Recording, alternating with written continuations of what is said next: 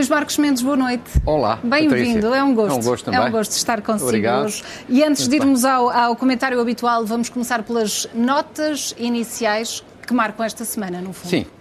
De uma forma muito breve, é um- são várias saudações. Uma primeira saudação às mulheres iranianas, que têm sido um exemplo notável de coragem na defesa da liberdade e dos direitos humanos. Uma saudação ao cardeal português Tolentino de Mendonça, que subiu novamente na estrutura do Vaticano. É uma boa notícia para a Igreja, numa altura em que as notícias sobre a Igreja não são fantásticas. Uma saudação ao presidente Carlos Moedas, presidente da Câmara de Lisboa, limpou a rotunda do Marquês de Cartazes. O Marquês fica muito mais bonito desta, desta maneira. Uma saudação ao Manifesto Mulheres pelo Clima, dos PALOP para o Mundo, liderado por Susana Viseu. É uma excelente iniciativa de caráter ambiental. Uma saudação à iniciativa solidária do Rotary da Albergaria Velha, no Distrito Aveiro, com vários outros clubes rotários, porque é em prol da angariação de fundos para combater a poliomielite em vários pontos do mundo onde ela não está ainda erradicada. E, finalmente, no desporto, uma saudação a Miguel Oliveira, grande vitória Sem hoje dúvida. na Tailândia, e uma saudação aos dois canoístas que muito nos orgulham. Fernando Pimenta e José Ramalho, campeões do mundo hoje em Ponte Lima. E aqui está, o mais rápido que eu consigo, mas justíssimo, estas Sem dúvida, saudações. sem dúvida. Vamos agora avançar para este balanço de seis meses de, de governo, completados Sim. esta semana, numa semana marcada também por sondagens divulgadas. Uhum. Parece-lhe, Luís Marcos Mendes, que o estado de graça Uhum. do governo está a terminar? Eu acho que, em boa verdade, este governo não teve estado de graça. Quase entrou em estado de desgraça desde o início, tal o número de crises, de polémicas, de casos que surgiram. E estas duas sondagens que você referiu e bem, no fundo o que diz é que o balanço que os portugueses fazem destes seis meses não é bom. É um balanço negativo. E eu julgo que isto não surpreende. E não surpreende porquê? Porque de um governo com maioria absoluta, portanto, que à partida seria um governo forte, esperava-se o quê? Esperava-se unidade, coesão, determinação, energia, mobilização, espírito reformista. Porque com maioria absoluta as expectativas são altas. O que é que, se, o que, é que encontramos durante estes seis meses? Encontramos exatamente o contrário. Divisão, desautorização, descoordenação, muitas polémicas e poucos resultados. E por isso fica muita sensação de que, oficialmente, é um governo novo. Tem seis meses de vida. Mas, na prática, para as pessoas, politicamente, parece um governo velho. Velho no sentido que parece estar cansado, sem energia, esgotado. E esse desgaste pode acentuar-se ainda? pode acentuar-se. Eu admito que o número de casos, de polémicas que foram esta falsa partida venham a diminuir. Que o Governo vá corrigindo, acertando o tiro. Agora, o desgaste, é, é a sua questão, eu acho que o desgaste vai continuar ou até acentuar, sobretudo por três razões fáceis de compreender. A crise económica e social em questão, e que, evidentemente, cria problemas a um governo. Depois, o governo vai ter que aplicar, e já está a aplicar, medidas de austeridade, o que cria uma certa frustração, porque este governo prometeu que nunca aplicaria austeridade, vai ter que fazer, e já está a fazer o contrário. E depois também uma outra razão, é que o Primeiro-Ministro, que é o elemento fundamental, ao fim de sete anos no poder, já não tem nem a mesma paciência, nem a mesma energia, nem a mesma autoridade que tinha. Portanto, é normal que este desgaste se vá, se vá acentuar até nos próximos tempos. Deixe-me até dizer-lhe que eu, em termos de ministros, eu gostava de fazer aqui um breve balanço em termos de ministros, porque uma parte grande dos ministros, o país ou não conhece, ou não tem visto, ou não tem resultados. E por isso eu fiz aqui uma seleção rapidamente em termos visuais com os ministros mais em destaque pela positiva. Eu seleciono três. Vamos saber quem são. O Ministro da Administração Interna, que eu acho que tem sido um bom exemplo de serenidade, confiança e bom senso, sobretudo no período dos fogos florestais. Merece nota positiva. A seguir, o Ministro Duarte Cordeiro, que é o Ministro do Ambiente e da Energia. Tutela uma área muito sensível, muito delicada, sobretudo por causa da guerra, e eu acho que ele tem agido bem, com iniciativa e com competência. E em terceiro lugar, seleciono também o Ministro Fernando Medina, o Ministro das Finanças. Acho que na parte essencial, que é a gestão financeira e orçamental, ou seja, a redução do déficit e a redução da dívida, tem estado bem. Acho que não tem estado tão bem, até mal, em alguns momentos, na gestão política. Foi sobretudo aquele, aquela grande polémica desnecessária da contratação de Sérgio Figueiredo. E Depois, em sentido contrário, quem é que se destaca pela negativa? Em sentido contrário, pela negativa, eu destaco também aqui três ministros. O Ministro da Economia, que é um ministro com ideias, eu até diria com algumas boas ideias, mas que não tem poder. E, portanto, eu acho que a alternativa é, é uma de duas. Ou recupera a autoridade, ou então sai. Por uma razão muito simples, o país precisa de ter um ministro da Economia forte. Depois, também pela negativa, Maria do Céu Antunes, a Ministra da Agricultura, que o país pouco conhece, mas que há pouco tempo teve uma declaração que é das mais graves que um ministro pode fazer. Insinuou que para o governo há filhos, ou seja, os que votam PS, que serão privilegiados, segundo ela, e enteados aqueles que não votam PS. Isto é do mais grave que se pode dizer.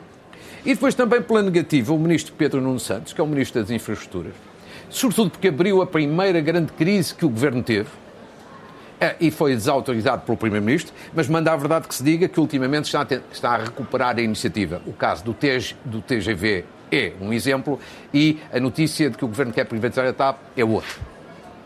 Depois há um último grupo que eu destacaria, que é os ministros que eu acho que estão debaixo de expectativa para os próximos meses. A Ministra da Ciência e do Ensino Superior, Alvira Fortunato, que foi uma grande escolha, é uma grande cientista, uma grande investigadora é, e que precisa de ter iniciativa. Vai conseguir, estamos para ver e esperamos, sobretudo, que o consiga, porque esta área é fundamental para o país.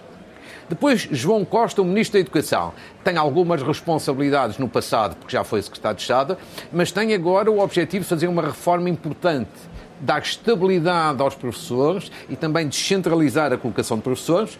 Se vai ou não conseguir, estamos para ver, esperemos que sim. E, finalmente, também sob expectativa, Manuel Pizarro, o Ministro da Saúde. Ele começou com expectativas baixas, mas teve já uma primeira decisão que surpreendeu positivamente. A escolha do novo CEO, CEO. Presidente da Comissão eh, Diretiva, digamos assim, da Saúde. Pode ser que ele venha a surpreender com outras medidas, outras reformas no setor da saúde. Uhum. Portanto, aqui tem aqueles que eu considero mais pela negativa, outros mais pela positiva e aqueles que podem gerar no futuro alguma boa expectativa. Luís Marcos Mendes, e relativamente à Sim. Ministra da, da Coesão, que tem estado debaixo de fogo, de fogo. Ana, Ana Brunhosa. Sim. O que é que, como é que classifica, no fundo, esta, esta polémica? Eu, eu diria o seguinte, era bom que não tivesse existido. Hum. Bom para a Ministra e para toda a gente. e, portanto, diria, é um caso sempre muito sensível, por uma razão muito simples, a ética está para além da lei, não está, não se esgota na lei, Agora, também, também em abono da verdade, eu diria que há aqui alguns pontos a favor da Ministra. Por um lado, ela agiu com boa fé. A prova é que pediu um parecer ao Conselho Consultivo da Procuradoria-Geral da República, que lhe disse que não havia conflito de interesse e incompatibilidade. Se ela não tivesse agido de boa fé, não tomaria esta iniciativa. Segundo, há que ter em atenção que não há qualquer suspeita ou acusação de que tenha tido intervenção no processo a favorecer o marido. Não veio a público nada. E em terceiro lugar, o organismo que deu parecer àquele projeto, quem decidiu foi a CCDR, mas aquele que deu parecer favorável é um organismo que não é tutelado pela ministra. E, portanto, há estas questões aqui que são pontos a favor dela. Acho que não havia necessidade, é de uma coisa que essa sim é negativa, a notícia do Expresso de que o marido, nessa sociedade, tem um sócio condenado por corrupção. Isso não ajuda à imagem, mas é pena.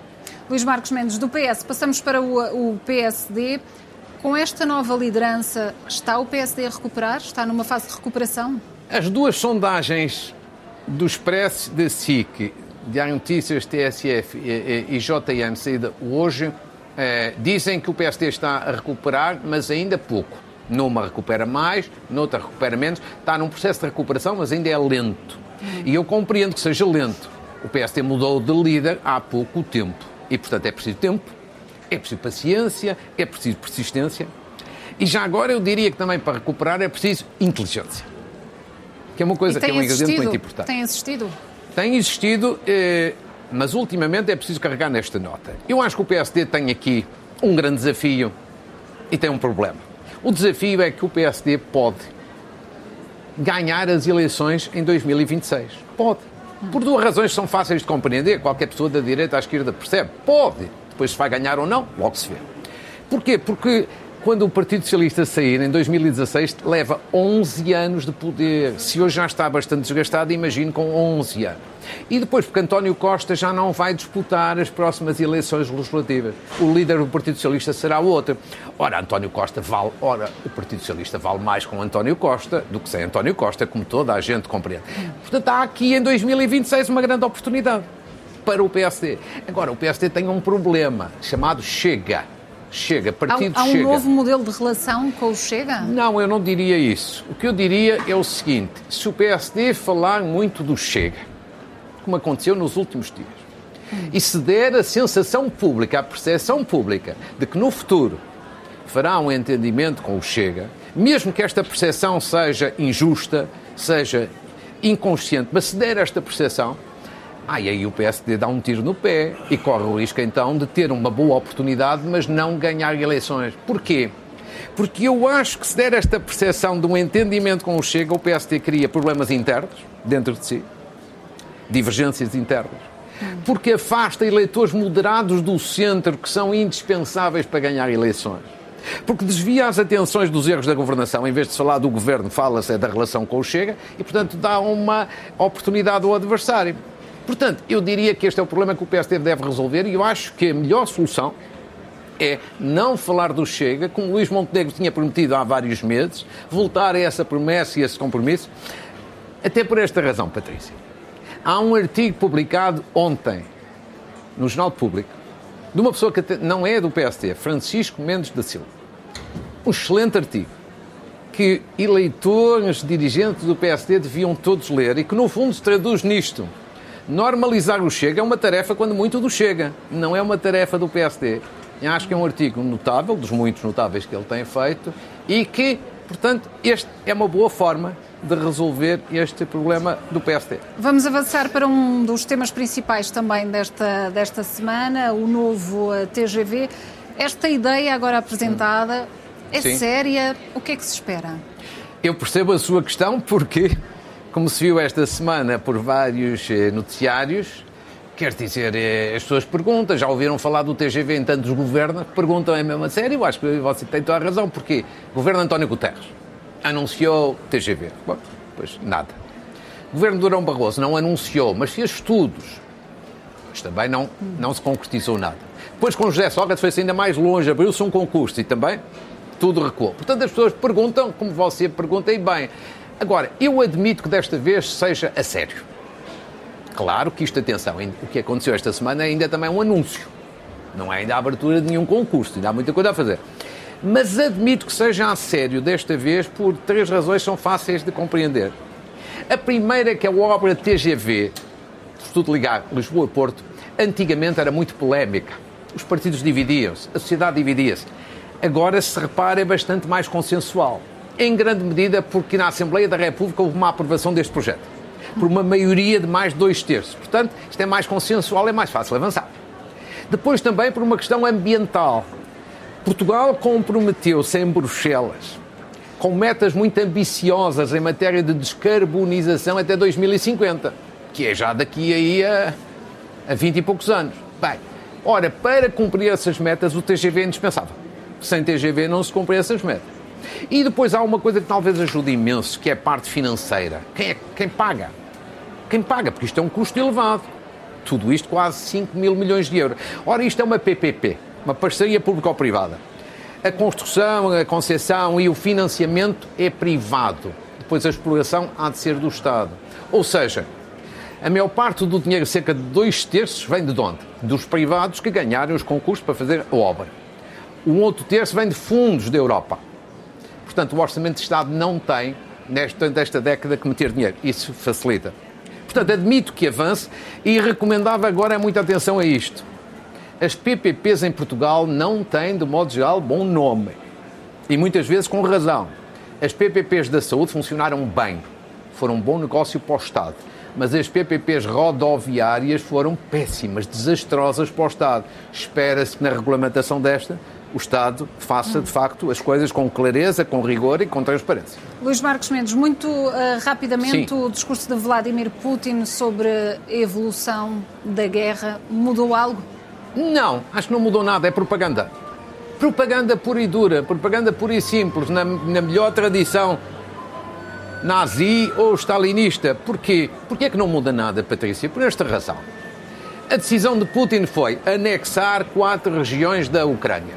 Já se imaginava. Uns referentes fantoches. Porquê é que não muda nada? A comunidade internacional não reconhece estas anexações. A China e a Índia, por exemplo, que são parceiros, digamos assim, aliados normalmente do Sr. Putin, também não reconhecem. A própria Turquia, que tem tido aqui uma relação muito especial e muito moderada, condenou vivamente, veementemente isto. Portanto, não muda nada, é propaganda. Agora, perguntar-se a seguir, mas porquê é que Putin faz esta propaganda? Porquê? A razão é muito simples, porque ele está com dois problemas sérios. Uma derrota, uma sucessão de derrotas militares que tem tido nos últimas semanas, ainda nestes últimos dias os ucranianos recuperaram mais uma cidade importante que a estratégia no Dom, estratégica no Donbass. Portanto, ele está com, uma, digamos assim, com problemas militares, de derrota militar. E também tem descontentamento dentro da Rússia. Porquê? Porque com aquela ideia de mobilizar civis, 300 mil pessoas, há um descontentamento enorme. Há, de resto, milhares de russos a saírem, a saírem da Rússia. Ou seja, ele precisa de disfarçar esta derrota militar e este descontentamento da população. E, portanto, nada melhor do que desviar as atenções tentando mostrar que tem um ganho quando não teve. E, portanto, há uma pessoa ou outra que acha, e legitimamente, mas isto pode levá-lo a usar armas nucleares. Eu diria que também aí não muda nada. Ele já fez essa ameaça e pode concretizar. Agora, não é por causa da anexação, porque ele, para invadir, não precisa de pretextos. Ele, para fazer uma guerra, não precisa de pretextos. E, portanto, se ele quiser usar, é, usa. Portanto, numa palavra, nada mudou, mas há uma escalada política e retórica que torna toda esta situação, como tenho dito, perigosa. Hum. Devemos ter muita atenção. Luís Marcos Mendes, noite de eleições no Brasil, Sim. a esta hora está, estão praticamente a, a encerrar claro. as urnas. Sim. Qual é a principal dúvida? Qual será o futuro do Brasil a partir de hoje? Eu, eu, eu, antes de chegar às dúvidas, eu começaria rapidamente por aquilo que é uma provável certeza. Eu acho que o próximo presidente do Brasil, goste ou não se goste, vai ser Lula da Silva. Isso acho que é, face às sondagens, face a todos os estudos, inquéritos de opinião. Todos os indicadores vão nesse sentido. Sim, todos os indicadores são nesse sentido. Agora, eu diria que há três dúvidas aqui. A primeira dúvida será desfeita daqui a algumas horas. As urnas estão neste momento a, a encerrar. encerrar. A primeira grande dúvida é assim: Lula da Silva vai ser presidente, mas quando? É hoje? À primeira volta? Ou é só no dia 30 de outubro, quando houver segunda volta? Eu, neste momento, ainda não sabem resultados. Vou-lhe dar o meu palpite. Posso falhar, claro. Eu acho que não será ainda hoje. Eu acho que provavelmente vai ser preciso uma segunda volta. E porquê? Por vários dados do passado, designadamente este, por exemplo, em 2006, quando Lula era presidente do Brasil e foi a uma reeleição, mesmo na reeleição que é mais fácil do que uma eleição no início, ele era presidente, tinha a economia em alta, tinha tudo a favor dele e mesmo assim não conseguiu ganhar à primeira volta. Portanto, eu acho que é difícil, até porque para isso precisa ter uma abstenção muito baixa. Uhum. E apesar do voto ser obrigatório no Brasil, a abstenção tem sempre algum significado. A segunda dúvida é: Lula ganhando, mesmo que seja a segunda volta, Bolsonaro vai aceitar ou não vai, ou não vai aceitar, aceitar estes resultados? Ora, eu acho que ele não vai aceitar. Eu acho que ele vai fazer a mesma coisa que fez Trump nos Estados Unidos. Quer dizer, ele é, ele é, ele é uma pessoa tipo Trump. Quer dizer, bastante mais desqualificado. Eu acho que Trump, à, à beira de Bolsonaro, apesar daqueles disparados todos, é um, é um gênio. Agora, eu acho que ele vai seguir a estratégia de, de Trump e, portanto, não vai reconhecer os resultados. Agora, na decorrência disto, é, as pessoas perguntam: mas o que é que isso significa? Pode haver um golpe de Estado?